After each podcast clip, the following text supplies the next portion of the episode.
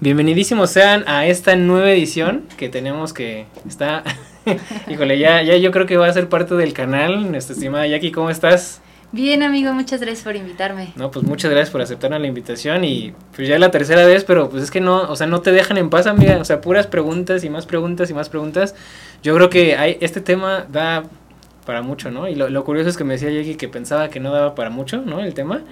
Y aquí ya, ya está la tercera sesión, ¿no? Es correcto. Este, y en esta sesión justamente tenemos algo preparado muy especial para ustedes porque vamos a hablar de cosas que eh, les pueden beneficiar mucho en dos sentidos. Una, obviamente para hacer más dinero, ¿no? Que es lo que buscamos a veces con los bienes raíces, pero sobre todo para ahorrarnos más dinero. Y ahorita vamos a platicar de tres, eh, digamos, factores importantes que existen en los créditos hipotecarios.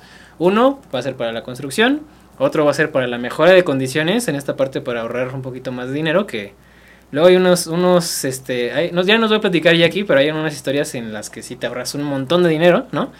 Y eh, la otra va a ser de liquidez, ¿no? Que eso también es como un tema que a veces a lo mejor no nos ha quedado muy claro, no lo habíamos escuchado, como yo que no lo había escuchado. Entonces, pues vamos a platicar de eso. ¿Te late, amiga? Claro que sí, amigo. Muy bien, pues vamos a empezar. A ver, vamos a empezar por el principio, ¿no? Este, imaginemos, entrando al tema de créditos de liquidez, eh, ¿qué es un crédito de, liquidez en sí? O sea, ¿a qué se refiere este término? Ahí te va. Un crédito de liquidez es cuando nosotros podemos dejar en garantía una casa habitación. Aquí sí quiero así ser súper clara es casa habitación tal cual. No me permiten dejar en garantía un local comercial, un, una bodega, una nave industrial u otra cosa, no, terreno no. Solamente casa habitación. Y al dejarla en garantía en el banco, nos van a poder financiar hasta un 90%. Y ese dinero, o sea, un 90% del valor de la casa. Y con ese dinero nosotros podemos hacer lo que nosotros queramos. ¿Va? Es, es destino libre. Aquí, por ejemplo, algunos clientes lo han utilizado no sé, a lo mejor para algo en sus empresas, para a lo mejor la inversión en un negocio, eh, capital de trabajo, eh, N cantidad de cosas. Incluso si se quieren ir de viaje con esa lana, pues lo pueden hacer. Si se quieren pues poner ahí algo, eh, no sé, boobies o ponerse ahí alguna cirugía estética sin problema. Ah, no decidas, amiga, porque luego se van a agarrar de eso. Sí, sí, sí. O sea, básicamente el crédito de liquidez así funciona. Dejamos en garantía una casa habitación. Sobre esa casa habitación yo te puedo prestar hasta un 90% de su valor comercial y con ese recurso tú haces lo que tú quieras. Lógicamente que el crédito de liquidez, la verdad, tiene muchas ventajas sobre un crédito personal, porque de entrada un crédito de liquidez se puede ir hasta un plazo de 20 años, te puede dar tasa de un crédito hipotecario que ronda entre el 10 y el 12% anual, es una tasa fija. Eso está súper bien. Eso está súper bien, versus un crédito personal, tú vas y preguntas en sucursal de banco y cuánto te van a cobrar la tasa de interés. No, espérate, una vez, por ahí tengo un video que los invito a ver, pero estaba comparando las tasas, por ejemplo, de Banco Azteca, de cómo te prestan en su tarjeta de crédito y cuánto te dan a ti si tú inviertes. O sea, te dan, creo que eh, en ese momento era como el 9% anual, pero era cuando por ahí de inflación estaba en el 8, o sea, imagínate, daba el 1 real, ¿no? Y aparte de eso, cuando tú sacas su, tarjeta de crédito te cobran 90% anual, amiga. O sea, es correcto. No tiene nada que ver una cosa con la otra, ¿no? Sí, para nada. O sea, y así están los créditos personales. De entrada, tasas bien altísimas. O sea, de esta tasa que te estoy diciendo ahorita de entre el 10 y el 12%, nada que ver con un crédito personal. claro. Además, el plazo también hace muy pagable ese crédito. O sea, por ejemplo, si tú sacas un crédito de liquidez dejando en garantía tu casa por un millón de pesos, por ese millón vas a andar pagando como 10 mil pesos al mes, traducido a un plazo de 20 años. Entonces la verdad es que ahí es bastante pagable. Algunos otros clientes, te digo, lo utilizan a lo mejor para pagar todos los pasivos que tienen. Hay muchos que me dicen, oye, la neta traigo deudas en tarjetas de crédito, traigo deudas de un crédito automotriz, o le debo a mi compadre, o le debo a quién sabe quién, y pago un montón al mes con este crédito de liquidez agarran, pagan todas esas deudas, se quedan con un solo crédito y obviamente con condiciones muy buenas. Ahora, lo importante, te decía, es dejar casa habitación. La casa debe estar libre de gravamen, no puede tener un gravamen. O si lo tiene y está pagando a lo mejor otro hipotecario, ahí podemos hacer un switch, un cambiecito de decir, a ver, te mejoro las condiciones del crédito que traes y adicionalmente te doy una lana extra. Y con ese dinero a lo mejor lo pueden utilizar para algún fin que, que requieran pero sí es, es, un, es un crédito que tiene muchísimas bondades. Sí, de, aquí hay, hay, un par de cosas que rescato, que, que, me gustaría también hacer énfasis. O sea, por ejemplo, la, la, gente que nos está escuchando, obviamente si tiene algunas deudas, por ejemplo, en tarjeta de crédito, pues ya hablamos ahorita que las tasas son muy altas, ¿no? Si tienen una deuda personal, pues igual a lo mejor un crédito de nómina o un crédito personal anda como por el 40, 50%. Entonces, nada comparable, por ejemplo, que las condiciones son mucho mejores, por ejemplo, en un crédito como el que dices de liquidez, o sea, te van a prestar lo que tú necesitas para liquidar esas deudas, pero vas a estar pagando 10-12% anual. O sea, si lo ponemos así como en perspectiva, pues es muchísimo más pagable una deuda así que traer otras 5 o 10 que tienen el 50% de, de tasa de interés, ¿no? Entonces, sí. sí piénsenlo, o sea, obviamente deudas con deudas, a veces como que tenemos ese estigma, ¿no? De, ay, no es que cómo va a pagar una deuda con una deuda. Pero pues también hay que ser inteligentes, ¿no? O sea, si ya veo que esta deuda me sale más barata, pues es lo mismo acá y que de hecho por ahí también me acordé mucho y yo lo utilizaba mucho. Este también digo no es tip, pero es por si lo quieren usar.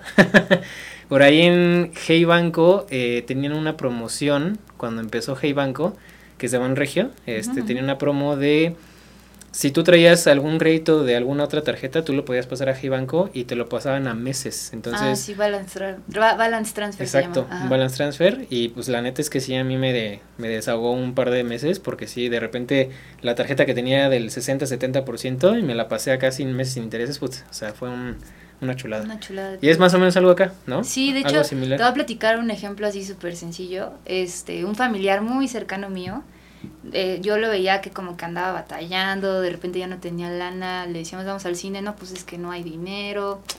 Y yo, pues, ¿qué onda con este cuate? Pues sí, yo veía que ganaba, tenía trabajo y así.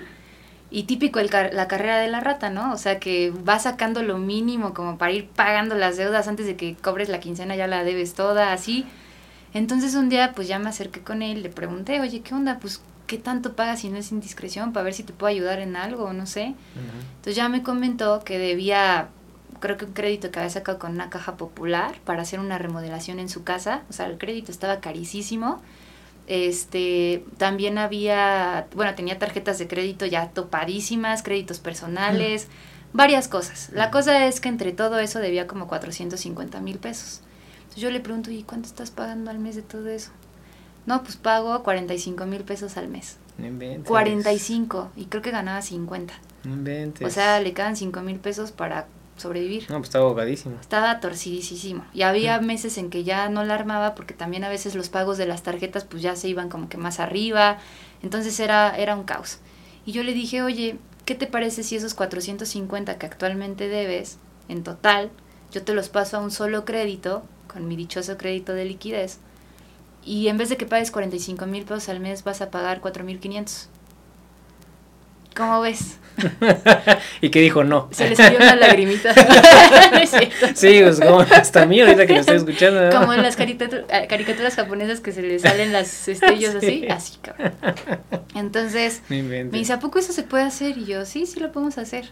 Entonces hicimos todo el proceso y así, y actualmente pues no paga 4.500 al mes, le queda suficiente lana para estar dando pagos anticipados. ¿Y lo Habíamos sacado, antes. sí, lo va a terminar de pagar antes, lo sacamos a 20 años como para que se fuera holgadito y se sintiera como desahogado al menos el primer año de su, pues sí, de la vida de ese crédito, porque imagínate, creo que llevaba 5 años así, 45, 45, no 45 y ya le debía al tío, ya le debía al sobrino, ya le debía a no sé quién, porque pues a veces les tenía que pedir prestado como por fuera para cabalar para sus gastos personales, sí, entonces claro. ya, ya estaba así súper presionadísimo y yo lo veía muy presionado. Entonces me dice, no, sí, si me ayudas con eso, me salvas, cabrón. Entonces, afortunadamente lo pudimos hacer y te digo, paga 4.500 al mes y cuando puede, que en casi todos los meses, da un poquito más. más. le abona más. Saca, habíamos sacado el crédito a 20 años el año pasado justamente y ahorita vi que ya le queda 10 años. O sea, de lo que ha estado anticipando, porque ahora le queda chance de anticipar. Antes todo lo que ganaba se lo comían esas deudas. Claro. Entonces ahorita ya le queda chance de anticipar y el pobre está, o sea, está feliz. Ya, no, le, ya hasta se fue de vacaciones. O sea, Ahora sí ya puedo. Sí, no, de verdad, porque me decía, es que no puedo irme ni de vacaciones, no puedo planear algo porque pues todo lo debo. Y ya puedo ir al cine también, ¿no? Ya puedo ir al cine, ahora sí ya. ahora sí ya las palomas. Ya le alcanza ¿no? para las palomitas. los nachos y cómo. ya hasta me invitan al cine, o sea, imagínate. Entonces, A todo dar. eso es algo muy bueno que podemos hacer, es matar deuda mala con deuda buena. Muy bien, excelente. De hecho, ahí me, a mí me surge una duda de todo esto que estás diciendo, amiga, porque dijiste muy específicamente que tenía que ser casa-habitación, ¿no? Así es. Pero en estas casas-habitaciones, por ejemplo, ya Digo, te lo digo porque también hay un caso por ahí cercano. Este, si estas, si esta casa ya se le hizo alguna, pues no sé, ampliación o se le hizo ahí algunas modificaciones que a lo mejor no entrarían en este tema de casa habitación. Vamos a poner un ejemplo. Yo compré una casa en una avenida, ¿no? Esa avenida cuando yo la compré, pues era una avenida X. Ahorita ya está pasando mucha gente por ahí y a mí se me ocurrió poner dos locales abajo, ¿no? Que sigue siendo una casa, Sí, sí. ¿no? Sigue siendo mi casa, yo vivo arriba, pero yo ahí adapté unos, este, unos locales abajo. ¿Ese sí entraría para yo poder sacar un crédito de liquidez? Hipotecario no. ¿No? Te podría dar un crédito de liquidez comercial. Mm, Ahí lo podemos ingresar a otro tipo de bancos, otras financieras que sí nos pueden tomar ese, esa, e- ese, pues sí, esa unidad de rentable, le podríamos llamar así, porque ya tiene locales comerciales. Ahí nada más sí cambian las condiciones financieras, porque el plazo máximo al que nos iríamos sería 10 años, máximo te podría prestar un 50%, este, Mm. las tasas son distintas, ahí la tasa va desde el 23% hasta el 30% aproximadamente. No está tan caro como un crédito personal o una tarjeta de crédito, pero no, no es tan barato como un crédito hipotecario. Entonces Mm. por eso es importante hacer la distinción. Oye, no tienes, si no tienes una casa habitación para dejar en garantía casa, casa, casa, pues entonces podemos tomar otro, pero ahí las condiciones sí serían distintas, porque ya estaríamos tomando algo comercial. Entonces ahí ya entra a la parte comercial, ya no a la parte hipotecaria. Y pasa lo mismo si yo, por ejemplo, en mi casa la, digamos que la, o sea, tengo un amigo, su papá compró una casa y esa casa la hizo, la dividió a la mitad, arriba y abajo, e hizo cuatro como aparte estudios, ¿no? Como cuatro de mini depas Sí, para, sí, sí. para estudiantes.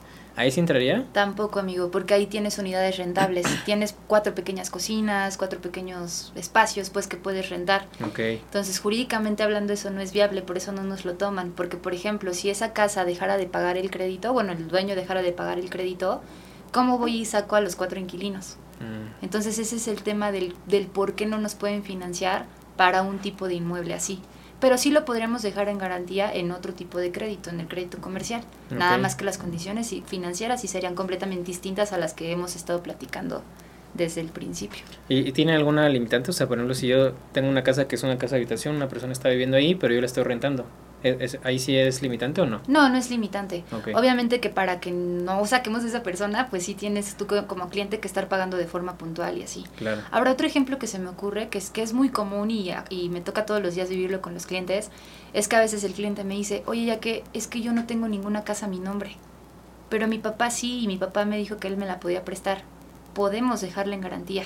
Es ¿Ah, decir, sí? mi papá me presta su casa, la dejamos en garantía, yo como titular del crédito compruebo ingresos en el banco, yo al banco le pago y nada más pongo a mi papá como garante hipotecario de que él me está dando la oportunidad de poner su casa en garantía.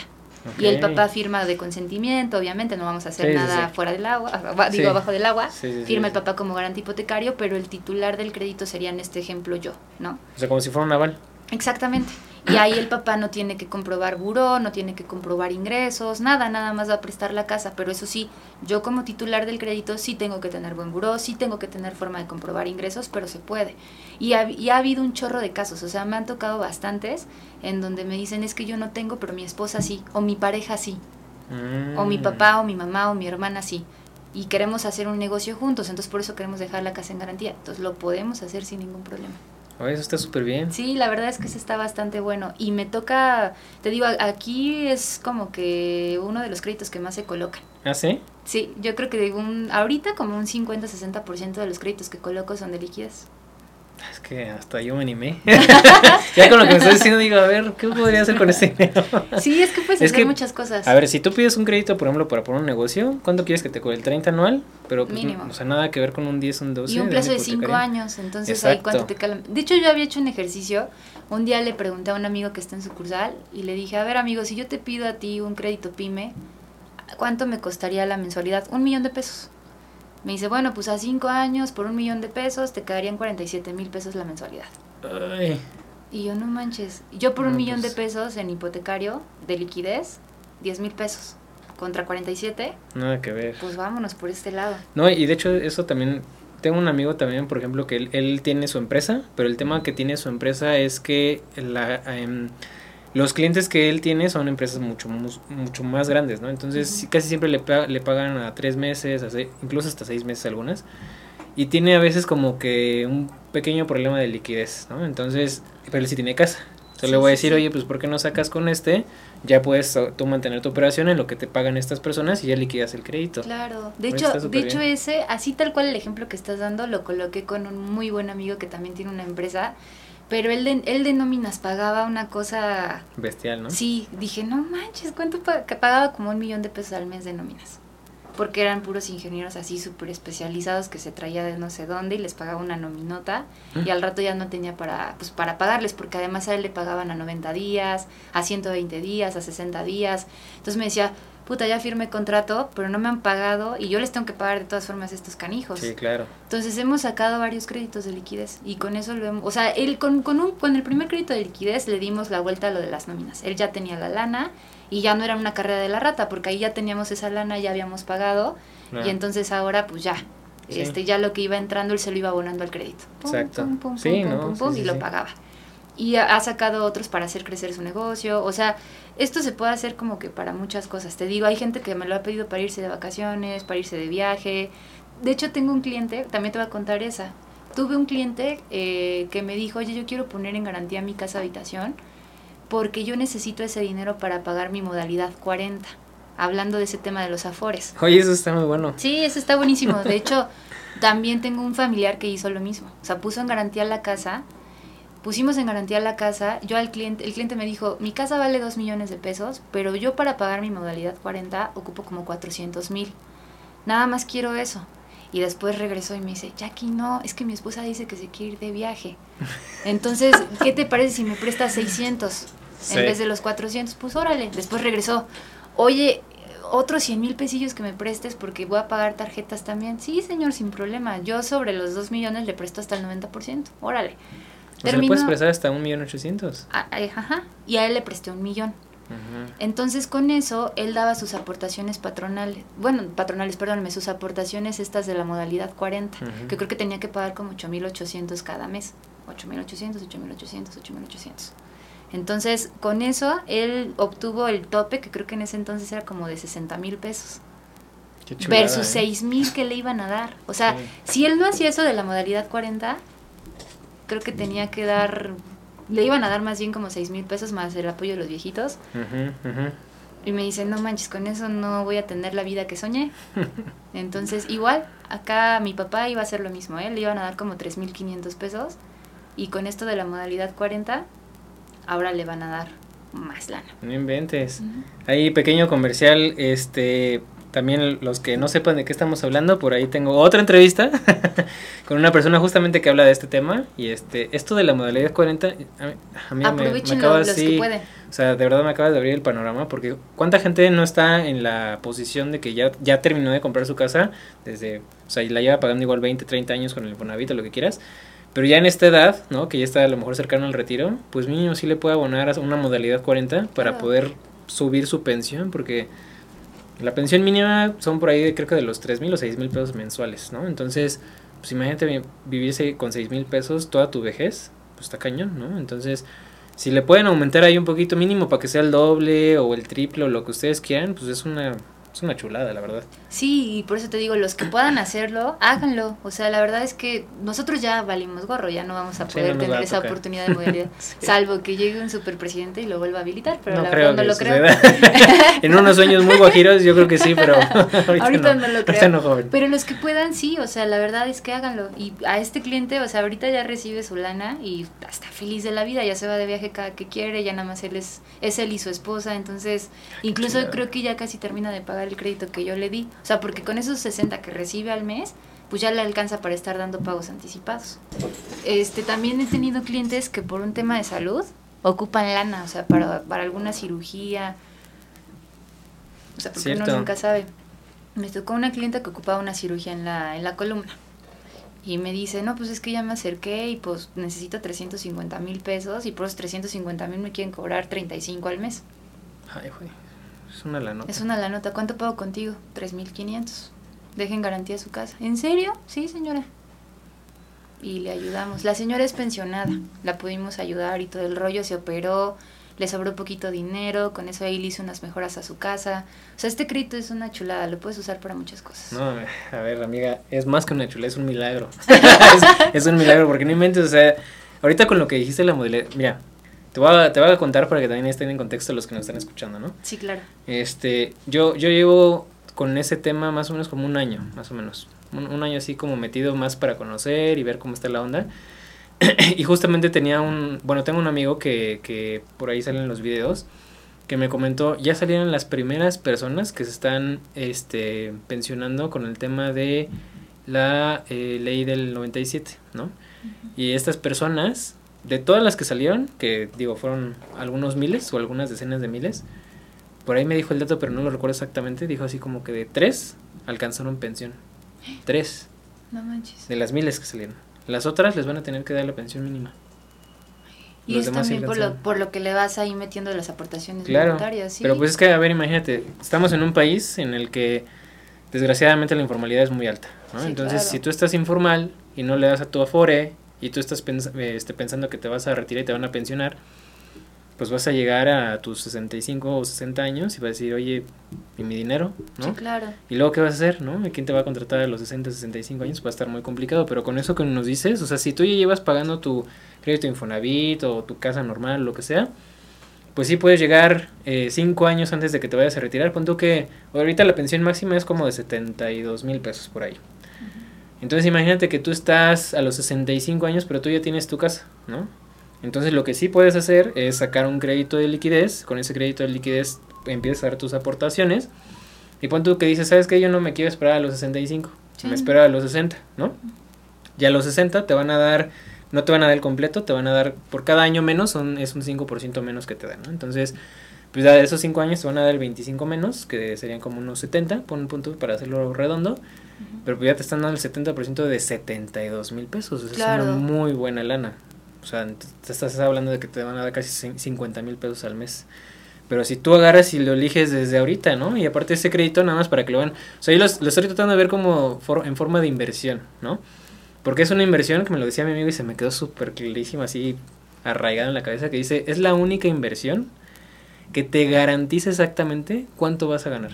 Claro. O sea, es, ahí sí no es de que no va a ser menos o va a ser más, es exactamente esto y se va a ajustar con la inflación. Claro, sí, sí. sí. Entonces, si tú inviertes esto, sacas un millón de pesos y lo inviertes en tu modalidad 40 o aumentas tus aportaciones o como lo quieras ver y lo pagas durante 5 años, ya que te retires a los 60 años, tu misma pensión va a estar pagando tu crédito.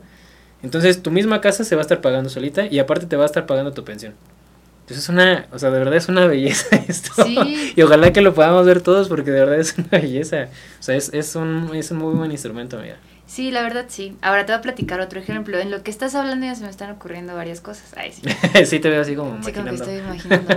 Eh, También, por ejemplo, les puede servir para comprar un local comercial o un consultorio o una bodega. Me ha pasado, o sea, luego hay doctores, por ejemplo, que me dicen, oye, yo actualmente estoy rentando un, un consultorio, pero yo ya me quiero comprar el mío. ¿Tienes créditos para comprar consultorio? No hay. No hay. Y sobre todo, por ejemplo, que hay consultorios en preventa en donde todavía ni siquiera terminan de hacer el consultorio. O sea, puede que sí haya un, un crédito comercial de consultorio, pero te va a salir carísimo, te van a prestar el 70% del valor y a fuerza que tiene que estar terminado el consultorio, si no, no te pueden dar el financiamiento. Entonces, lo que he hecho con estos médicos es hipotecar sus casas o incluso en el caso de algunos doctores he hipotecado la casa de sus papás porque los papás los apoyan para que ya se hagan de un consultorio propio y ya lo único que hacen es hipotecar, con eso les doy y ellos con esa lana compran el consultorio, incluso hasta en preventa. Está buenísimo. Entonces, aquí por ejemplo, en nuestra bonita ciudad, tú has visto que están construyendo un montón de torres médicas y así. Entonces, a varios clientes los he podido acreditar así. Y con eso han comprado en preventa, o sea, llegan con la lana literal de cash, porque ellos ya hipotecaron, ya les dio el crédito de liquidez, llegan y hasta adquieren un, un, un superprecio. ¿Sí me explico? O sea, porque cuando ya salen a la venta, ya están terminados, te los van a dar más caros. Sí, claro, claro. Entonces yo les doy la lana y con eso ellos compran y se han hecho de muy buenos consultorios. No, y aparte ya teniendo el dinero como ya completo, ya puedes decir, Sí. oye, si te lo pago ahorita así en cash, Les ¿cuánto hacen me das? descuento. Exacto. Exacto. Entonces ya se, se- se- lo, lo pueden adquirir con un mucho mejor precio, abajo del precio de preventa, ¿no? Así es. O por ejemplo, hace poco también me, ayud- me, me tocó ayudar a una clienta que ella me decía, es que yo actualmente estoy rentando un local comercial. Este, creo que vende materiales ella. Me dice, y me quiero comprar un, un, local que me encantó porque abajo lo puedo adaptar, pongo todo el tema de mis materiales, bla, bla, bla, y en la parte de arriba me dan chance de poner como un tapanco y yo tener ahí mi área administrativa. Me lo dan en un millón y medio, le dije, no manches, está súper bien. Me dice, un crédito que tengas, y yo sí, sí tengo comercial, pero ya hablamos de los créditos comerciales, que están carísimos, bla, bla. Digo, oye, ¿tú no tienes una casa habitación que puedas dejar en garantía? Yo no, pero mi esposo sí. ¿Cuánto vale la casa? No, pues dos millones. Ok, yo te presto de ahí hasta el 90%, que es un millón ochocientos. ¿Con eso te alcanza para comprar? y aparte te sobran 300 mil pesos por si quieres poner tu tapanco. ¿En serio? Y comprar incluso hasta equipo, ¿no? O algo, escriturarlo, o sea, para lo que sea te va a alcanzar ahí. ¿En serio eso se puede hacer? Sí. Entonces la señora ahorita ya no renta, ya tiene un local propio. Y, ah, y fíjate, el, dato interesante y a lo que iba. Le digo, oye, ¿cuánto estás pagando ah, de renta? 15 mil pesos por algo que no es suyo. Claro. Ahora acá por un millón y medio iba a pagar los mismos 15 mil. Pero ya por algo suyo. Ya por algo suyo. Entonces, cuando le hice esa conversión de, oye, ¿cuánto estás pagando de renta versus cuánto vas a pagar acá? No inventes, de volada me mandó sus documentos y ingresamos el expediente. Ah, qué chulada es esto, ¿eh? O sea, para todos los que nos estén escuchando, si tienen algún, alguna persona cercana o alguna persona con la que estén asociados o ustedes mismos que tengan alguna propiedad y quieren poner un negocio, digo, esto es... O sea, no hay, no hay mejor crédito que yo haya escuchado y este, llevo muchos años en este tema y sí, este es 10%, 12% anual, o sea, ¿quién? setes, ¿no? ¿Sí? setes y hasta eso, ¿no? Pero pues no inventes, o sea, es una chulada. Es una, chulada. Y la verdad es que te digo, tiene un buen de utilidades. Si seguimos platicando, aquí nos la llevamos. O sea, si quieres comprar, ah, por ejemplo, unas clientas que nos pasó un amigo, un amigo nuestro, este, ellas querían comprar, más bien, querían construir en un terreno ejidal. Y ellas ya estaban ahí arreglándose con el tema del terreno, todo el rollo, pero pues obviamente si es ejidal yo no puedo tomar esa garantía. Ellas afortunadamente tenían otra casa, hipotequé esa, hipotequé esa otra casa y con esa lana están construyendo. Y ya mm. casi terminan la casa, les está quedando padrísima. Acá por, pues sí, en una zona alejada de la civilización se podría decir, se llama Bravo, acá en Querétaro. y, y pues ahí ya están construyendo sobre algo que a lo mejor yo no pude haber tomado como garantía, pero sí tomé la casa de ellas y ellas con esa lana la inyectaron acá. Otros clientes que ellos tienen veterinarias y me decían, oye, pues es que queremos poner otra. ¿Cómo le hacemos? Hipoteca tu casa, te doy la lana, haces tu otra veterinaria y creces. Qué chulada. Oigan, aprovechen esto. si ya se les pone la, si ya se les presentó la oportunidad con la información, pues hay que aprovecharla, ¿no? Sí. Que eso me lleva al, al, otro que te iba a preguntar, ¿no? Claro. Este, ya, ya hablamos ahorita del crédito de liquidez, de todas las bondades que podría tener este, este crédito de liquidez. Ya hablamos también alguna de las de los parámetros que nos pide el banco para podernos prestar, ¿no? Que sea una casa habitación, que no tenga como estas unidades comerciales o de renta que le llamaste. Sí. Este, que también esté ya sea a nombre de nosotros o de otra persona y demás, que no tenga gravamen. Familiar de línea directa, amigo. Ah, tiene que ser un familiar de línea directa. Sí, o pareja. O pareja, ok. O sea, un socio comercial, ¿no? O sea, si está en... Si los ponemos como novios, Sí. Ah, bueno. Ahí, yo. ah, bueno, ahí igual se la, se la quieren jugar, pues va. A lo mejor ahí sale, sorpresa, ¿no? Me dice un cliente, este nada, cuando estemos en la notaría le tengo que dar un beso a mi socio, yo sí, para que se note que... Nah, no es cierto. Ándale, y les toma foto, ¿no? este, el otro crédito que, que, que te iba a preguntar, amiga, es el tema del, de construcción, ¿no? Los temas de crédito de construcción, ¿cómo funciona? Ahí te va. El crédito de construcción también tiene muchas bondades, pero también restricciones, y es importante que las sepamos desde un principio porque luego de pronto los clientes se pueden topar con sorpresas y dicen, chin, fue la peor decisión de mi vida haber construido con un crédito de construcción, ¿no? Pero si lo sabes hacer bien, la verdad es que no deberíamos de tener ningún problema. Ahí te va. En un crédito de construcción le podemos llegar a financiar hasta el 100% de la obra. Ajá. Pero aquí vienen algunas pequeñas restricciones.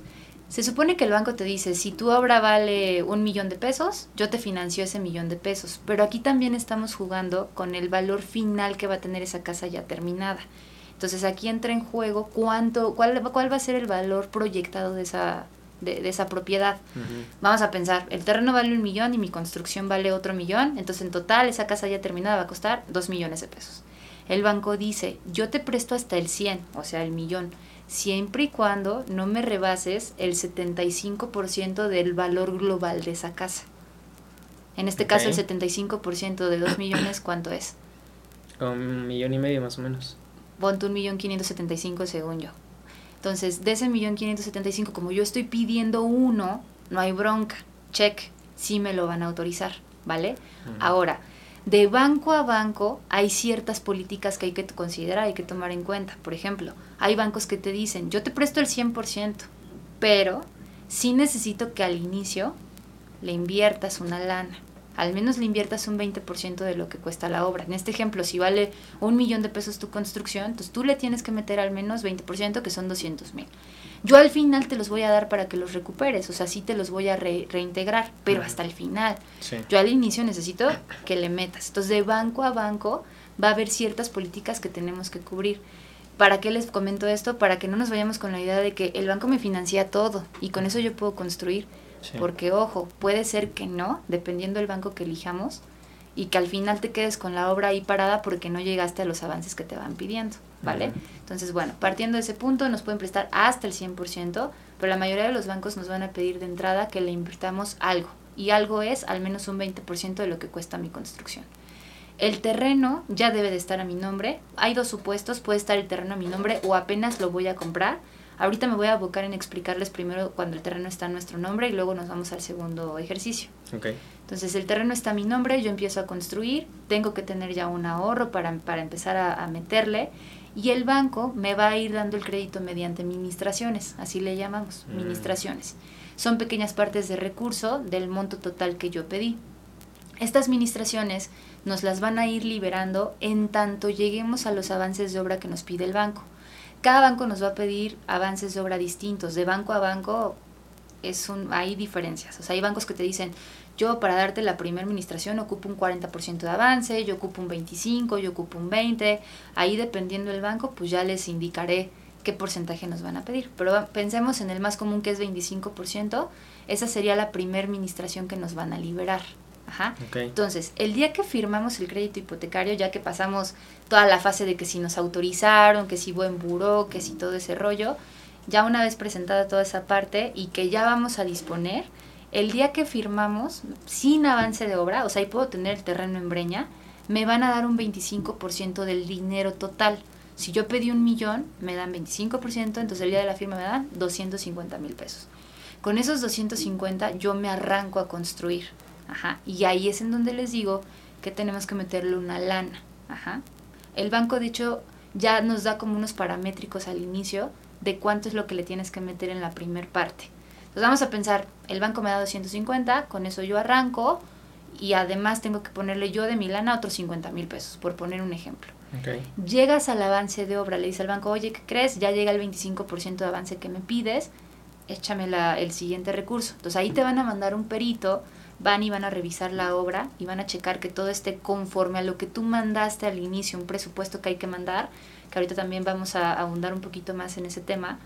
Entonces ahí ya el, el- el banco va a decir, ok, llegaste al avance de obras este, que, te, que te solicitamos y te vuelven a dar otra parte de dinero, otro 25%.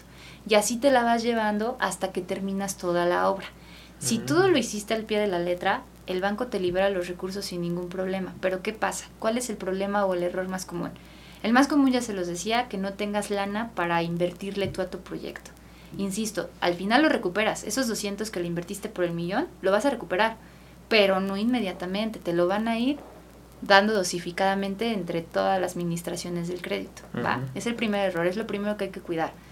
Dos, lo segundo que hay que cuidar es que yo al banco le estoy diciendo, oye banco, este es mi presupuesto y este es mi programa de obra. Mi presupuesto está proyectando un precio de un millón de pesos. Este, mi presupuesto está considerando la construcción de, ter- de tres recámaras, de una cocina, de dos baños, este, de, de tales materiales, eh, de tales características, etc, etc. Yo le presento eso al banco y sobre eso el banco me va a autorizar darme el crédito. Ajá. ¿Qué pasa si en el Inter te doy yo la primera administración? Te digo, Eric, aquí están tus 250 para que te arranques y yo voy a la segunda visita para seguirte dando lana y tú ya me cambiaste todo el proyecto. A lo mejor ya no hiciste tres recámaras, hiciste dos, a lo mejor ya no me pusiste dos baños, pusiste tres. A Sí, lo ahí mejor... el banco se empieza a sacar de onda. ¿no? Entonces el banco dice, oye, ¿qué onda? Tú me habías presentado este presupuesto y ahora resulta que es este. ¿Qué pasó? Segundo error más común, hacerle los cambios al presupuesto. Hacer ese tipo de cambios no es nada bueno porque ahí se trunca todo. Ahí hay que decirle al banco, oye, ¿sabes qué? Sí, reconozco que lo cambié, pero a ver, aquí te presento el nuevo presupuesto, aquí está mi nueva licencia de construcción que ampara ahora los metros que voy a hacer de más o que voy a hacer de menos o lo que sea, aquí están los nuevos planos del proyecto como lo voy a presentar y hacer eso implica una cosa que se llama convenio modificatorio. Hay que modificar, porque el banco ya te había dado a ti un contrato por ciertas características que tú accediste y de pronto a lo mejor se lo cambiaste. Entonces ahí esa es una bronca. Y hay muchos clientes que luego ahí se sienten limitados y me dicen, aquí es que a mí a la mera hora mi esposa ya no le gustó la cocina y entonces ahora la voy a ampliar 50 metros cuadrados más y pues ahora necesito hacer ese cambio. El banco eso no te lo, o sea, te lo va a permitir, entre comillas lo vamos a poner, pero sí le vas a batallar en, en enseñarle las modificaciones, en que te las aprueben, en que envíes todo lo necesario para que te vuelvan a aprobar esa parte.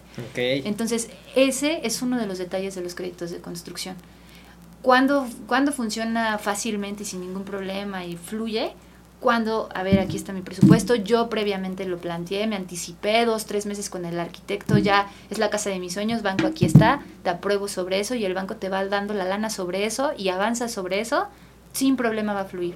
De hecho, en mi vida, este, así, así te lo voy a decir, he, he manejado muchísimos créditos de construcción.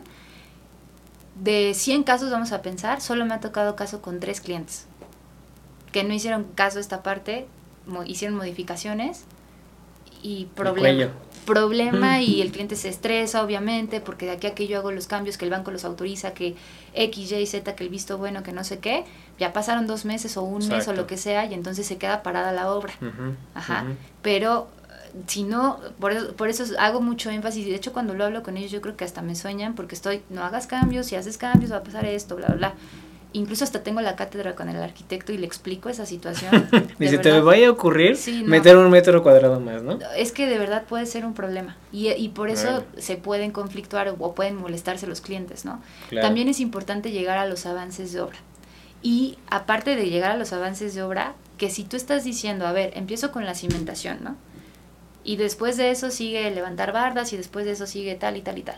Así te tienes que ir todo el proyecto, amigo.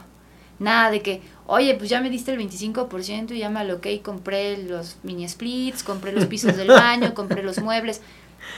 Que imagino que ha habido casos, ¿no? Sí, ha habido casos. Eso el banco no lo va a reconocer como un avance, ¿eh? Es literal, así como coloquialmente decimos, ladrillo pegado, ladrillo pagado. Si no está instalado el material, no se ministra, no se considera como avance. Entonces ese es un tercer problema.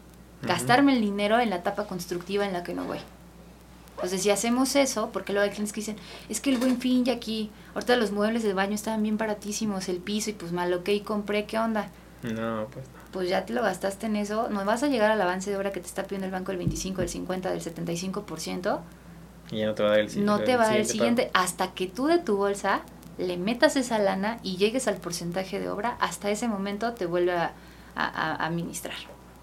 Entonces, y tienes máximo un plazo, de banco a banco es diferente, hay bancos que te dicen tienes máximo 12 meses para acabar la casa, tienes máximo 18 meses para acabarla, o sea, depende de banco a banco, pero por lo general son de 12 a 18 meses lo que te dan para poder terminar ese proyecto. O sea, no te puedes aventar 20 años ahí haciéndolo, o sea, también hay, hay un plazo que el banco te determina.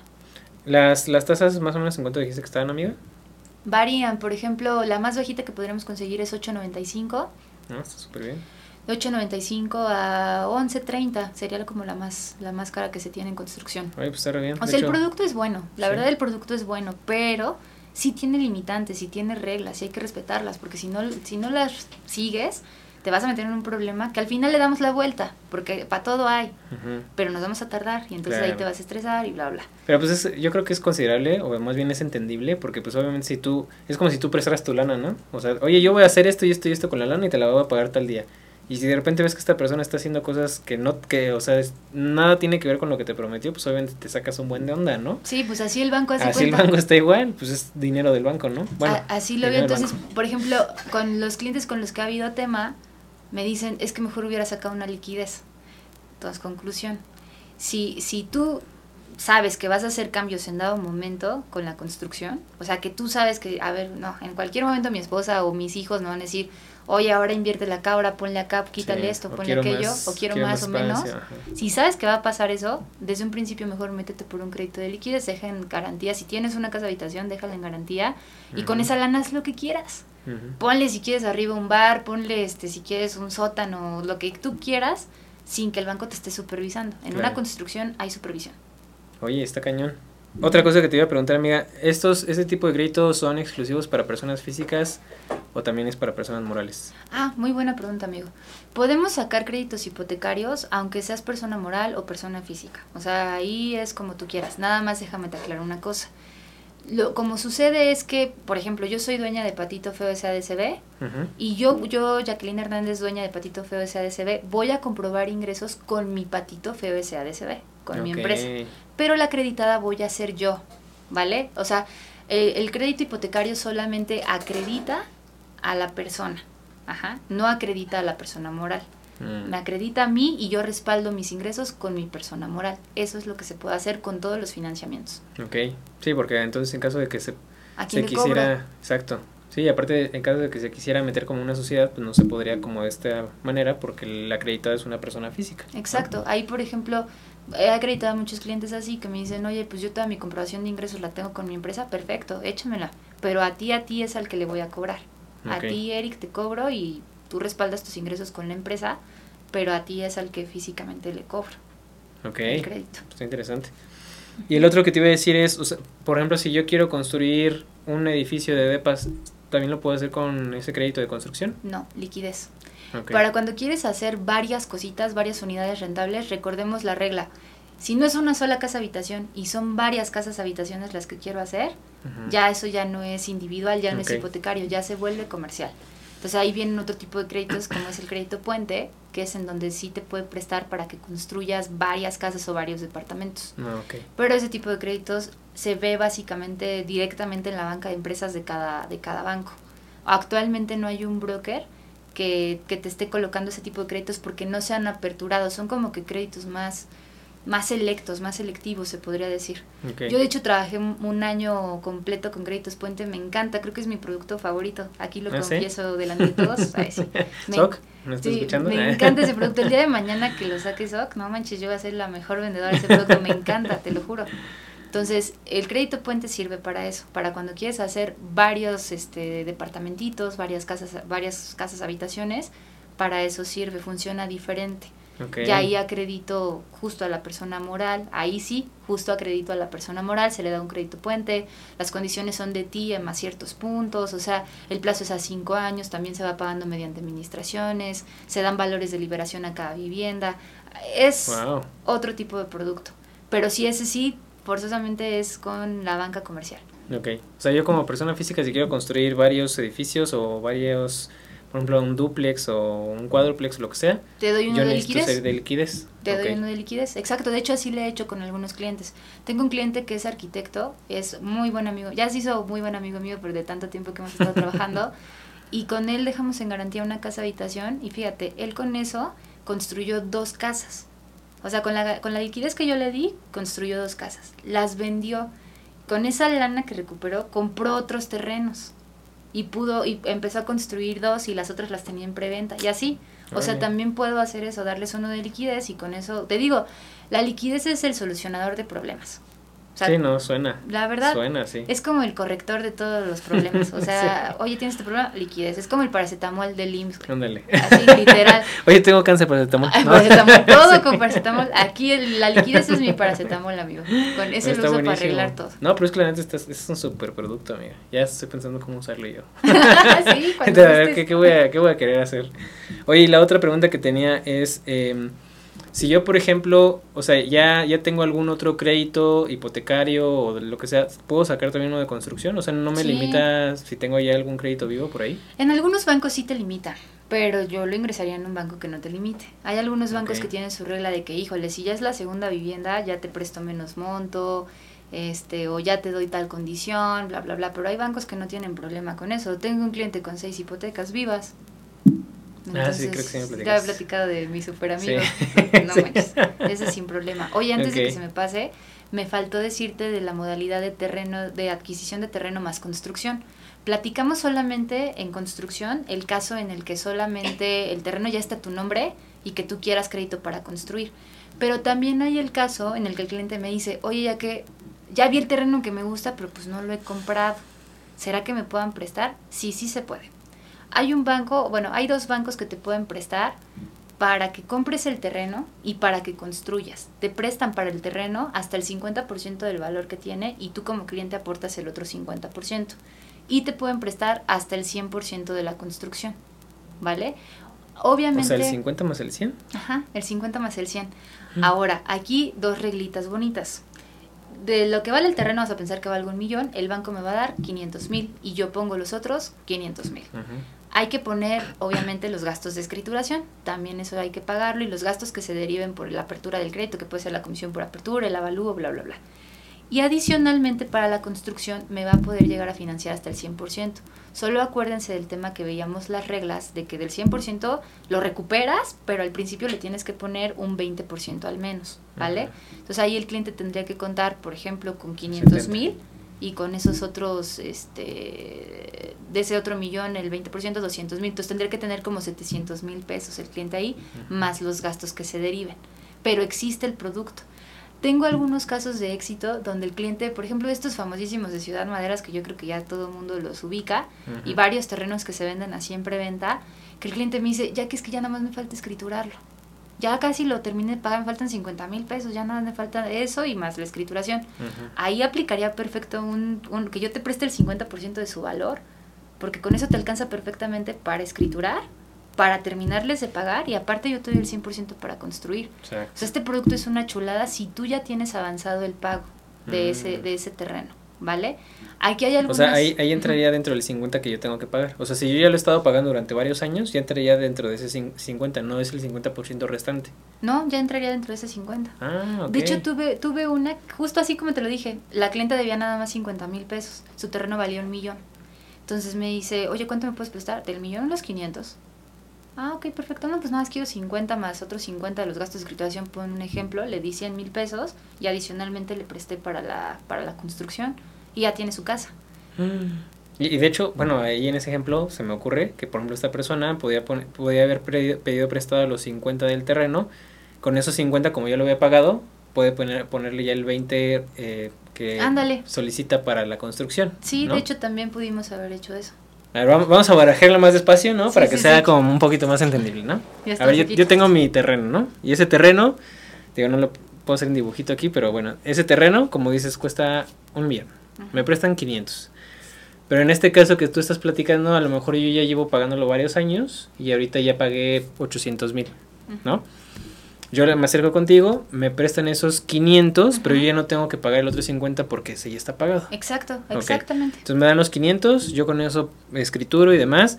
Y lo que me resta de la escrituración y de los gastos de bla, bla, bla, eso ya lo puedo meter para el tema de la construcción, ese 20% que me dices, y ya me dan el 100. Eso solo lo podemos hacer con un banco rojito. Ok que ya cuando se acerquen conmigo ya les diré quién. Ok. Pero sí, solo con un banco rojo lo podemos hacer. Está buenísimo. Está buenísimo. De hecho, así muchos clientes luego me dicen, no, es que ¿cómo crees? ¿A poco sí se puede? Sí se puede. Obviamente aquí entran las mismas reglas limitativas de, güey, si estás presentando una casa con este presupuesto así asado, síguete la regla. O sea, es como una receta. No te vas a cambiar de, ay, ya no le, ya no le puse la, el royal, pues se te va a hacer el pastel ahí y todo. O sea, eso, eso hay que cuidarlo nada más. O sea, las mismas, las mismas limitaciones que nos comentaste con el de construcción, lo mismo. Lo mismito. Y ahora, otra cosa importantísima aquí. Me ha tocado que le están comprando a un particular el terreno, por ejemplo, ¿no? O sea, yo te compro a ti tu terreno, amigo. Y a lo mejor a ti te urge venderlo, pero te mega urge. El banco, en este caso, no nos daría así como de, ay, ten ya págale a Eric los 500 mil pesos que le debes del terreno y ya este, luego tú y yo nos arreglamos con la construcción. No. Desde un principio que yo le entrego al banco documentación para decirle, yo voy a querer crédito de adquisición de terreno más la construcción, desde un principio yo al banco le tengo que dar todos los papeles, presupuesto, programa de obra, planos del proyecto, o sea, todo, todo, todo lo del terreno, el número oficial, todo lo que tiene que ver con el, con el producto en conjunto, todo se lo tengo que dar. Y eso obviamente puede llegar a tardar algunos meses, porque de aquí a que el cliente decide, oye, que si quiero tres recámaras, que si quiero mármol, que si quiero granito, que si quiero bla, bla, bla, bla, bla, ahí a lo mejor se puede llevar un tiempo. Entonces el vendedor se nos puede desesperar. Entonces es importante que los que nos están escuchando y van a tomar un crédito de este tipo estén conscientes y concienticen al vendedor de que no salen cinco minutos.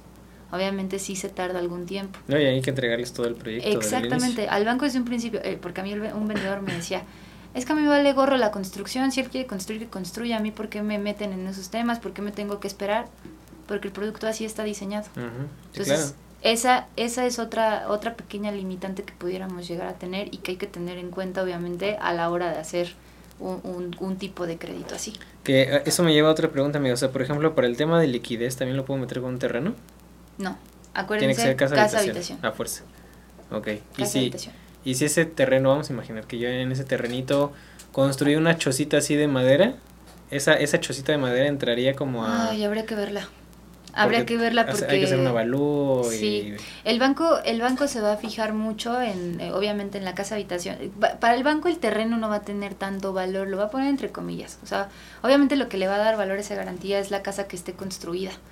Entonces, si es una casa así como que sobrepuesta y así, tal vez no tal vez no va a pasar. Entonces tendríamos que someterlo a revisión. A, pesar de que sea un, por ejemplo, que yo el terreno lo tengo en una super ubicación así, super céntrica y demás, y que el, el puro terreno valga varios millones de pesos. Aún así no, no habría forma. Hay algunas limitantes también para agarrar terrenos. Por ejemplo, el terreno máximo debe de valer, de valer, de medir mil metros cuadrados. Se puede pedir a lo mejor algunos vistos buenos, 1500 metros con algún banco, pero debe de ser de uso habitacional. Eso, eso es algo así súper importante. Este, y ahora la relación de la casa versus el terreno tampoco es de que son mil metros cuadrados y tengo una casita de 50 metros cuadrados. O sea, debe de haber una relación entre lo que mide el terreno y, la, lo que mide la casa de 25%, así por muy mínimo. 25%. 25%. O sea, mínimo una cuarta parte del terreno tiene que estar Exactamente. Exactamente. Entonces ahí por eso te digo, habría que someter la evaluación de que la casa sea habitable 100%, que es habitable, pues que alguien se pueda meter y vivir ahí no medio vivir, sino vivir bien, o sea, que tenga calentador solar o boiler, que tenga tarja, que tenga baños, que tenga regaderas. O sea, todo eso es lo que el banco revisa a la hora de que hace un avalúo, no solo en este tipo de créditos, también en todos los demás, en adquisición de vivienda, en sustitución, siempre es lo que vamos a revisar. Es que ustedes imagínense que son del banco el banco piensa mal, ¿no? Luego, luego. Ah, no es cierto. Y por algo, ¿no? Por algo de ser. El banco tiene que ser fatalista y decir, ok, si Eric me deja de pagar esa casa que me está dejando en garantía, yo la voy a poder este, rematar, la voy a poder colocar rápido. Acuérdense que el negocio del banco no es vender casas. El negocio del banco es prestar dinero. O sea, al banco no le conviene quitarte la casa. Porque luego muchos clientes me dicen, es que le estoy dejando mi casa. Al banco no le interesa vender casas, volvemos a lo mismo. se el negocio administrar dinero, punto. Punto y se acabó. El banco presta dinero y ese es su negocio. Entonces lo que le interesa es recuperar su lana. Entonces cuando ve que una garantía no va a ser tan fácil de desplazar, pues ahí empieza a ver como que limitantes. Y por eso es que no toma terrenos como garantías en el crédito de liquidez, no toma bodegas, no toma locales, porque son, eh, digamos que propiedades como ya menos fácil de que se lleguen a rematar en dado caso de que de que sucediera eso, de que ya les dejaste de pagar. Mm. Entonces, por eso les digo, ese es como que el, sentido común de cómo te ve el banco, cómo piensa el banco, por qué el banco no me presta sobre un terreno si mi terreno está fregoncísimo. Pues porque el día de mañana desplazar un terreno versus toda la oferta de terreno que hay.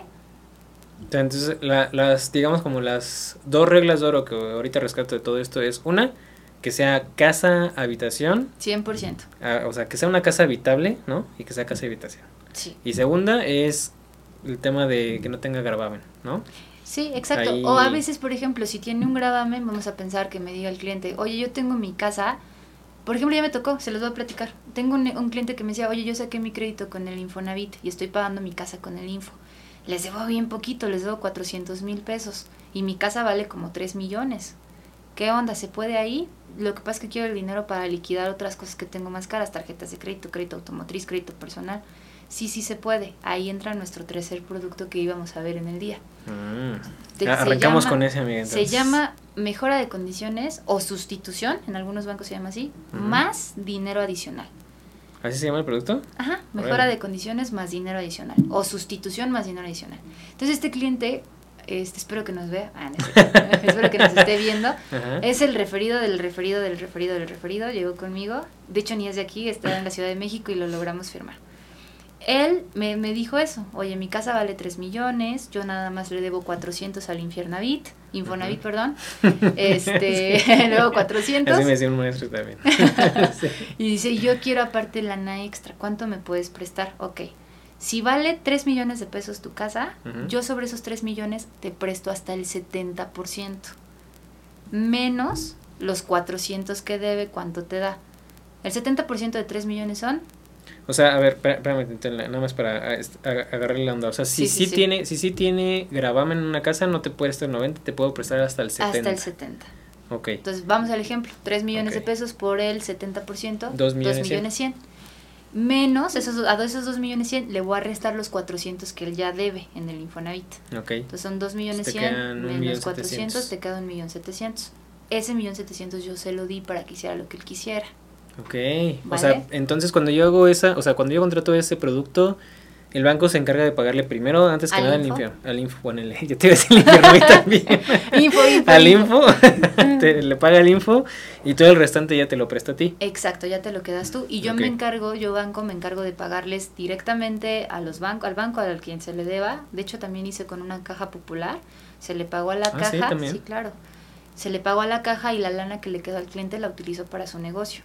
O para lo que tú quieras. Te digo, aquí, aquí este cliente que te platico los 3 millones, él lo que quería era pagar deudas. Entonces se pudo.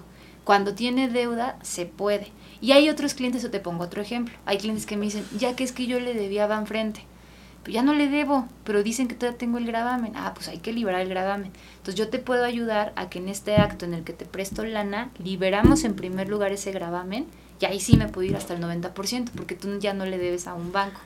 Yo te cancelo el gravamen y te inscribo este otro en primer lugar y te doy el financiamiento. A- Ahí quiero hacer una, un super mega paréntesis, amiga, y, y digo también para que sirva para lo los que nos están escuchando.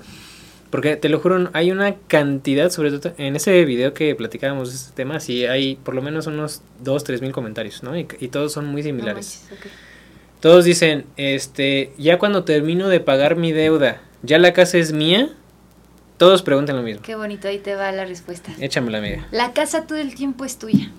Todo el tiempo es tuya. Esa es una creencia bien bonita que me dice, luego me da ternura con los clientes, me dicen, es que hasta que les termine de pagar ya me dan mis escrituras. No, desde un principio te las damos. Ahí te va. Yo te presto a ti, Eric. Yo soy Banfrente y yo te presto a ti una lana para que compres esa casa. Todo el tiempo las escrituras van a salir a tu nombre. Todo el tiempo. En registro público de la propiedad yo voy y busco y la casa va a estar a nombre de Eric. Todo el tiempo. Nada más que con una pequeña nota de gravamen en donde dice que yo Banfrente te presté. Entonces ahí va a decir, ok, yo le presté a Eric para que comprara su casa. Ya es su casa, ya es de él. Pero hasta que él no me termine de pagar, yo libero la nota del gravamen. Entonces, muy importante, terminas de pagar a Banfrente y en ese momento vas con ellos y les dices, oye, ya te pagué, dame mi carta de liberación de gravamen. Y con esa carta tú te vas a una notaría o a registro público directamente y solicitas la liberación del gravamen. A ver, va- vamos, vamos un poquito más despacio en ese porque yo creo que ahí es donde se me, se me atoraron algunos. O sea, yo le solicito eso a Banfrente, Banfrente me la da, ¿eso tiene un costo? Sí, claro. La ¿Cuánto liberación de gravamen depende de la zona. Ahí, aquí en nuestro bonito estado de Querétaro cuesta como 4.500 la liberación del gravamen. Pero toda la Ciudad de México y me han tocado unas de 12.000. Ah, sí. Sí, es que depende. O sea, de la carta que yo, o sea, cuando yo voy al notario es donde El me banco cobran. no te- el, ajá, el notario es el que te va a cobrar por la cancelación. El banco no te cobra nada. Puede ser, fíjate, hay, hay otro supuesto ahí.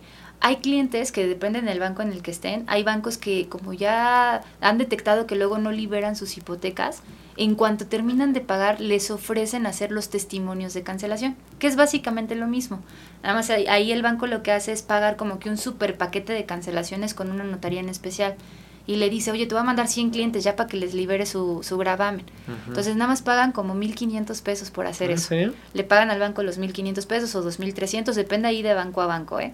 Entonces vamos a pensar que te cobraron 2.000, tú lo pagas a Banfrente, Banfrente le va a decir a la notaría, libérale a Eric su, su gravamen, y entonces la notaría te va a hablar un dos, tres meses después, Eric, ya puedes pasar por tu testimonio de cancelación, ven por él, y, importante, importante de aquí el preámbulo, ven por tu testimonio de cancelación y ese testimonio ve e inscríbelo tú en registro público de la propiedad.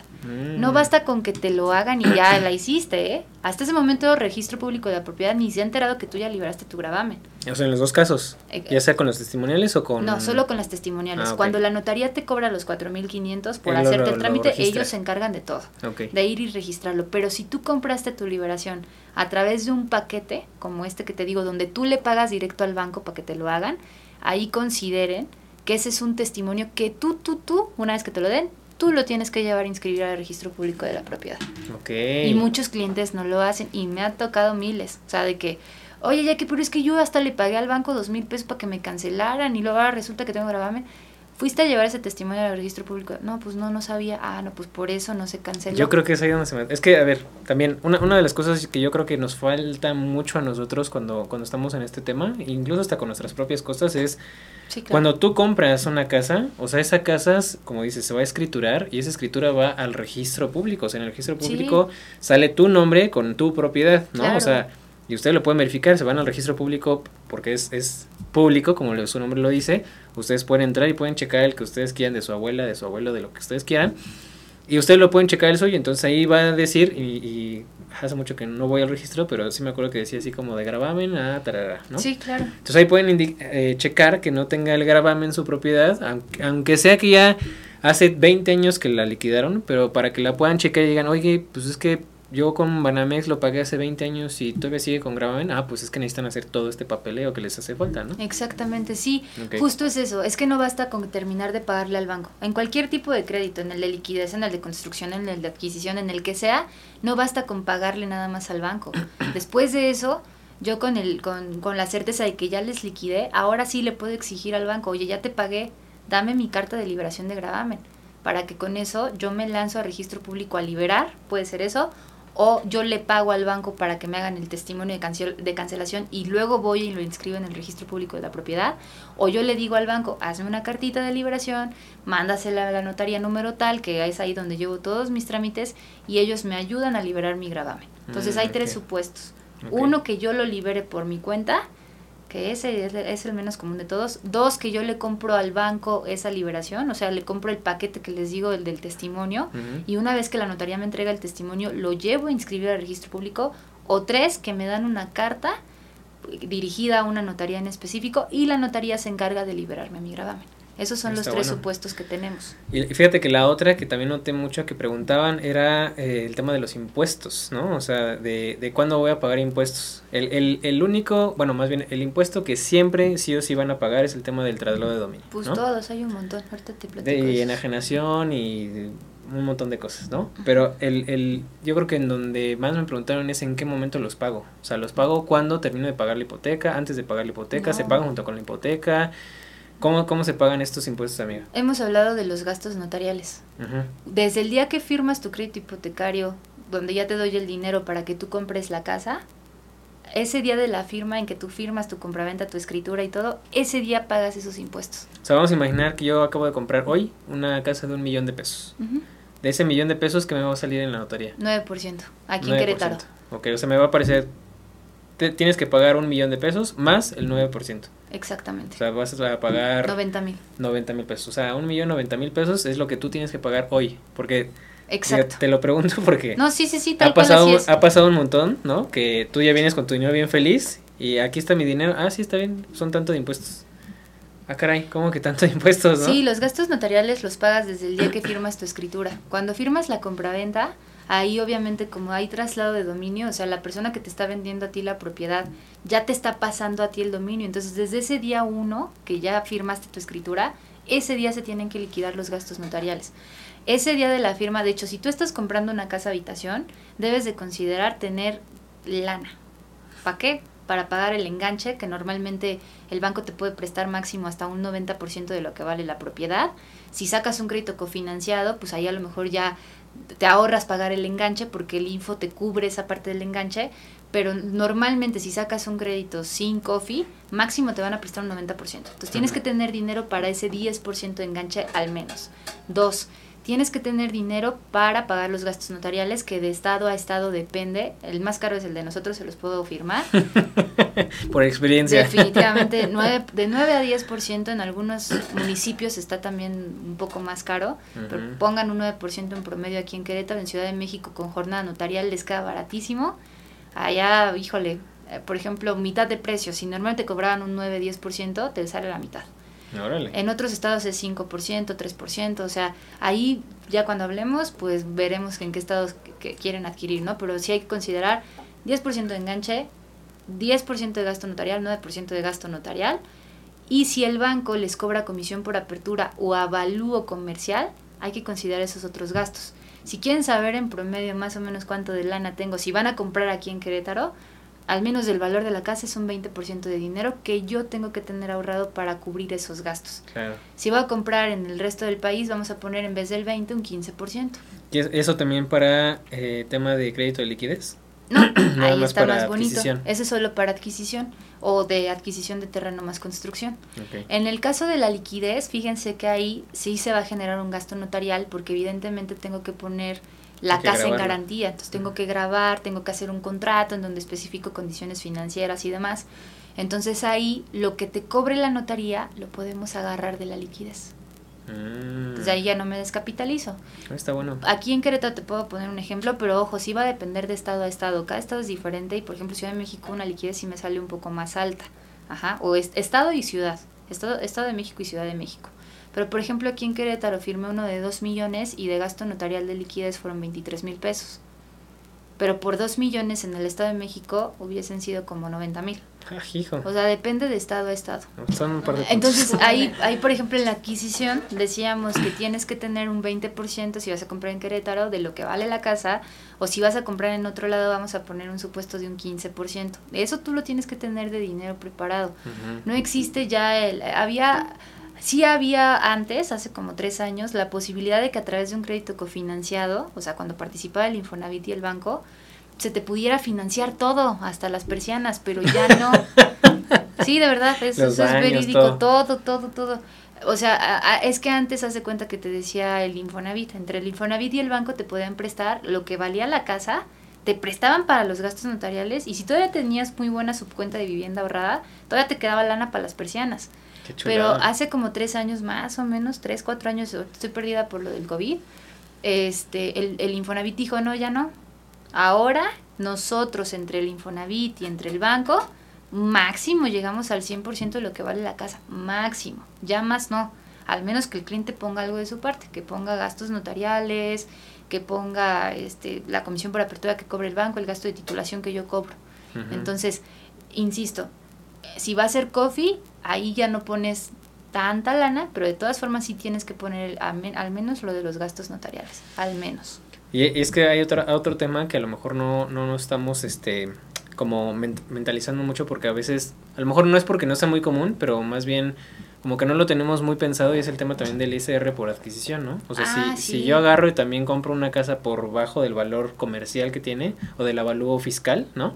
del fiscal. Este, ahí es ahí es donde yo también tengo que estar listo para poder pagar esos impuestos, ¿no? Sí, o, podemos darle la vuelta también ahí. Sí, todo, venga. Sí, eso, le podemos dar la vuelta. Mira, eh, se supone, bueno, no se supone, así es. Cuando compras una casa que está por arriba del valor fiscal, o sea, vamos a pensar que la casa en el fiscal te dio un millón y a ti te la están vendiendo en 600 mil pesos, por poner un ejemplo, ¿no? Cuando hay una diferencia entre fiscal y valor compraventa superior al 10%, ya significa que tú estás teniendo una ganancia. Y entonces el SAT dice, hay una ganancia, échame impuestos. y sobre la diferencia te cobran un 20% de ISR por adquisición, sobre la ganancia, ¿vale? ¿Cómo le podemos dar la vuelta? Lo que podemos hacer es igualar la compraventa, subirla un poquito. Oye, me están dando en un millón y ya me dijo Jacqueline que máximo debe haber una diferencia del 10%, entonces vamos a subirla a 900 con eso ya no se genera una diferencia y entonces ahí ya no pagas ese dichoso ISR.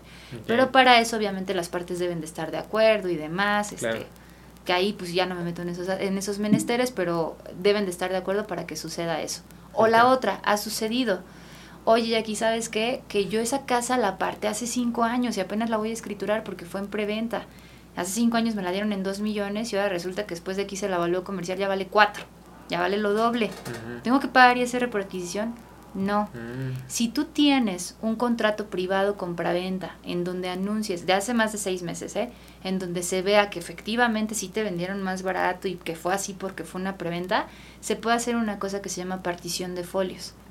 Y en esa partición de folios no anunciamos el valor comercial de este lado, en esta, en esta escritura, sino en el otro folio de escritura. Al cliente no le va a costar lo doble escriturar, o sea, nada más se, se genera un segundo folio. En el primer folio se dice, Eric está comprando una casa cuyo valor comercial se menciona en el folio de escritura tal.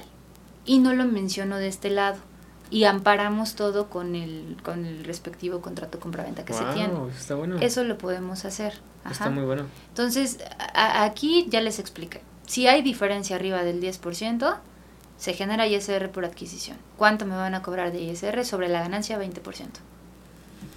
Pues está muy bueno, ¿eh? Eso de los folios no sabía que... Yo que le doy la vuelta, trato de darle la vuelta con casi todos mis clientes. Son pocos de mis clientes que han pagado ISR por adquisición. Muy poquitos. Y, y, por ejemplo, en el tema del contrato, el contrato privado, ¿cómo lo... ah, ¿Cómo decirlo? ¿Cómo, cómo das fe de que sí, sí sucedió ese acto? O sea, Sí, no pues está... tienes que presentarlo, tiene que estar firmado. Obviamente te lo normalmente eso sucede cuando le compras a una constructora grande, un desarrollador de vivienda.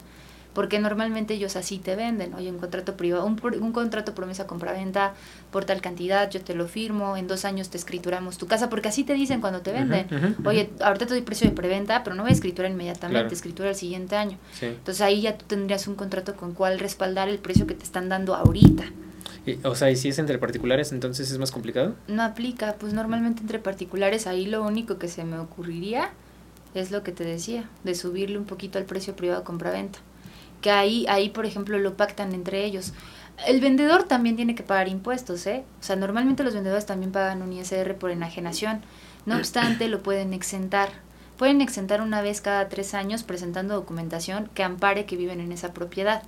¿Qué documentación puede ser? Puede ser la INE con ese domicilio, pueden ser recibos de luz con cadenas FDI, es decir, que sean facturables, puede ser recibos de Telmex, también igual con cadenas FDI que sean facturables, o pueden ser estados de cuenta de bancos o de tiendas departamentales con el domicilio de la casa que venden. Con cualquiera de esto puedo exentar impuesto. Pero debe Una ser la vez única cada tres propiedad que tiene, ¿no? No. ¿No? No, por eso te digo, de- puedes exentar una vez cada tres años. Ah, entonces ahí tienes que pensar, o sea, si yo digo, tengo tres casas ahorita a la venta, ¿de cuál me conviene exentar? Porque las voy a vender en menos de un año, en menos de tres años, porque acuérdate que puedes exentar una vez cada tres años. Entonces hay clientes que dicen, no, mejor de esta chiquita no exento, mejor exento de la grande. Eso tú ya lo piensas, pero puedes exentar una vez cada tres años presentando la documentación debidamente, ¿vale? Pero ahí qué sucede cuando sí va a pagar el impuesto, entonces el hecho de que tú le subas tantito la compraventa va a decir, oye, pues yo iba a pagar un impuesto sobre 900, no sobre 2 millones, ¿qué onda? Ahí la puede armar un poco de jamón el vendedor. Y lo que hemos hecho en algunas ocasiones es que si al, si al comprador le conviene, pues él le paga la diferencia de ese brinco de los 900 a los 2 millones. Si es que le conviene, le hacemos el cálculo. O a veces, este, te digo, la gran mayoría de los vendedores exentan. Como no, no es, entre particulares no es tan habitual que estén, se dediquen a vender casas, o sea, porque no me ha tocado mucho. Cuando ya es un particular que se dedica a vender casas, pues es alguien que tiene una constructora, una inmobiliaria o algo así, pues por eso es un negocio, ¿no? Y ellos sí pagan impuestos, pero cuando no, exenta y el hecho de que subamos un poquito la compraventa, pues no le afecta al vendedor. Él va a exentar impuestos de todas maneras y beneficiamos al cliente para que él no pague su ISR por adquisición. Está bien, ¿eh? Pues acérquense, de, o sea, ya aquí es la crack para esto, entonces acérquense para también tratar de pagar un poquito menos de impuestos, ¿no? Sí, exacto. Oye, regresando amiga, pues este, ya para poder terminar con este tema, en el de mejora de condiciones o sustitución, ya hablamos de si yo debo la casa, ¿no? Si no debo la casa, entonces me puede pagar, me puede prestar hasta un, ¿cuánto? O sea, más bien, Si no Sí. debes, si tienes gravamen, si, eh, si- si no, de, más bien, cambio mi pregunta porque eh, la, la hice media confusa. Pon, que yo le debo el Infonavit, ¿no? ajá, Al Infonavit sí puedo hacer un- una mejora de condiciones con otro banco. No tiene que ser de, a fuerza de un banco para ser de banco. no, O sea, claro puede que ser. Infonavit. Puede ser Infonavit, puede ser ISTE, puede ser Caja Popular, siempre y cuando tú tengas un estado de cuenta que garantice que fue un crédito hipotecario y unas escrituras de crédito simple con garantía hipotecaria, para mí eso ya es un hipotecario. Te digo que he sustituido créditos de Caja Popular, de varias cajas. Okay. He sustituido de Infonavit y de Liste también. A- ahorita, de hecho, bueno, mañana voy a firmar una hipoteca de unos amigos que es sustitución de Fobiste y les voy a dar una lana extra. Entonces Mm. ahí, o a veces el cliente me dice, oye, yo no quiero la lana extra, yo lo único que quiero es mejorar las condiciones financieras que tengo. También se puede dar la pura mejora de condiciones, solita. Oye, también hay créditos, ahorita que mencionaste el Fobiste, hay créditos que son como tipo Cofinavit, pero con Fobiste. Sí, se llaman Fobiste para todos. Ah. Ahí nada más lo único que hacemos es sacar la subcuenta de vivienda nada más. Fobiste ahí no da nada de crédito, solo te permite sacar tu ahorro y ya el monto que te van a dar de financiamiento te lo presta el banco y entre los dos puedes llegar hasta el 95% del valor de la propiedad. Ah, está bueno. Está bueno también. Y ahí sirve mucho porque sacas tu ahorro. O sea, hay clientes que luego a veces me dicen los dichosos sorteos y eso es una realidad, que me dicen, oye, es que a mí me puede prestar el Fobiste, pero me tengo que esperar hasta que me sorteen. Y de aquí a que me sortean, pues ya valió gorro, ya hasta mejor me morí, ¿no? Y ni me hice de mi casa tocó. y ni me tocó. Entonces acá en Fobiste para todos, sacas tu ahorro, el banco te presta la otra parte de la lana y con eso compras una casa. Oye, eso está interesante. Eso también se puede. O sea, a ver, básicamente, o sea, para que la, la gente que, que nos esté escuchando pueda entender cómo funciona este crédito, es si tú tienes un crédito que estás pagando X cantidad y quieres mejorar esas condiciones, ya sea en monto, en años, en tasa, etcétera, me acerco contigo para ver si puedo pagar menos de cualquiera de estas tres cosas, ¿no? Claro. Sí, y lo que sí es súper indispensable, y lo, de una vez lo platicamos, es que si tú tienes actualmente un crédito hipotecario con la Caja Popular, con el banco, con el Infonavit, con el Fobiste, con quien tú quieras, pero que sea crédito hipotecario, el banco mínimo te va a pedir que tengas 12 meses con ese crédito en la otra institución, al menos 12 meses. Y que esos 12 meses estén bien pagados. Eso es súper importantísimo. ¿Bien pagados? Bien pagados me refiero a que hayas pagado puntualmente, que no tengas ningún saldo vencido, que no, tema, que no tengas temas en, eh, pues sí, en buró de crédito, o sea, que hayas pagado puntual. Eso es súper indispensable. Regla de oro, si no lo tienes, no se va a poder hacer la mejora de condiciones. No puedes tener atrasos. En, en un banco me permiten máximo tener un atraso en esos, en esos 12 meses, pero uno. Pero solamente es durante los últimos 12 meses de que he pagado el crédito. O sea, por ejemplo, si me atrasé hace dos años. Está mm, bien, no hay bronca. Pero si estos últimos 12 meses he pagado a todo dar. sin problema. Sin problema se puede dar. Ahora, lo que sí eh, consideren esto, ahorita las tasas que podemos conseguir van a partir del 8.95 con un banco rojito.